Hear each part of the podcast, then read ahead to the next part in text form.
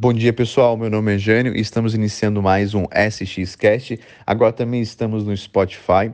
Aqui toda manhã a gente vai mandar várias notícias sobre o mercado financeiro e também vamos trazer muitos participantes, muitos convidados para falar do empreendedorismo, mercado financeiro, investimentos, para trazer muita informação bacana.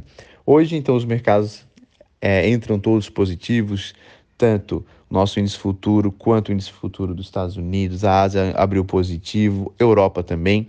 Aqui no Brasil, o que a gente fica um pouco mais preocupado é que pode estar tá, é, trazendo essa flutuação também é o teto dos gastos. O que, que isso quer dizer? O governo está fazendo orçamento já para 2022 e tem alguns dados ali que o teto pode estourar ou não. Então a gente tem que fazer um orçamento para as despesas não ultrapassarem. O que, que isso quer dizer? Quer dizer que, por exemplo, é como se fosse na sua casa. Você já está fazendo orçamento para o ano que vem. Quanto é que você vai gastar que não pode ultrapassar as suas receitas? Então o governo está tentando atrelar isso para não ultrapassar as suas receitas.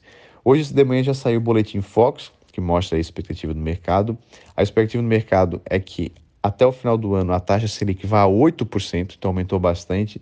Vamos supor, hoje a taxa Selic está 5,25% e a expectativa é que até o final do ano aumente para 8%. E essa expectativa ela vai até ao final de 2022. E a inflação também, a expectativa é que se mantém aí acima do 8% até o final do ano e só vai diminuir no ano que vem, diminuindo ali pela metade. Essa é a expectativa do boletim Focus. O que, que isso quer dizer? Quer dizer então que os produtos de renda fixa, a renda fixa estão voltando a ficar atrativos novamente. Você pode encontrar, por exemplo, esses produtos de renda fixa são atrelados à taxa Selic e ao CDI no Tesouro Direto, ali Tesouro Selic também que tem uma ótima expectativa que acompanha a Selic e também tem alguns fundos que acompanham o CDI que também tem uma outra ótima atratividade.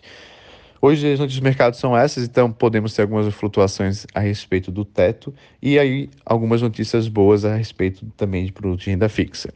Um grande abraço e até o próximo boletim.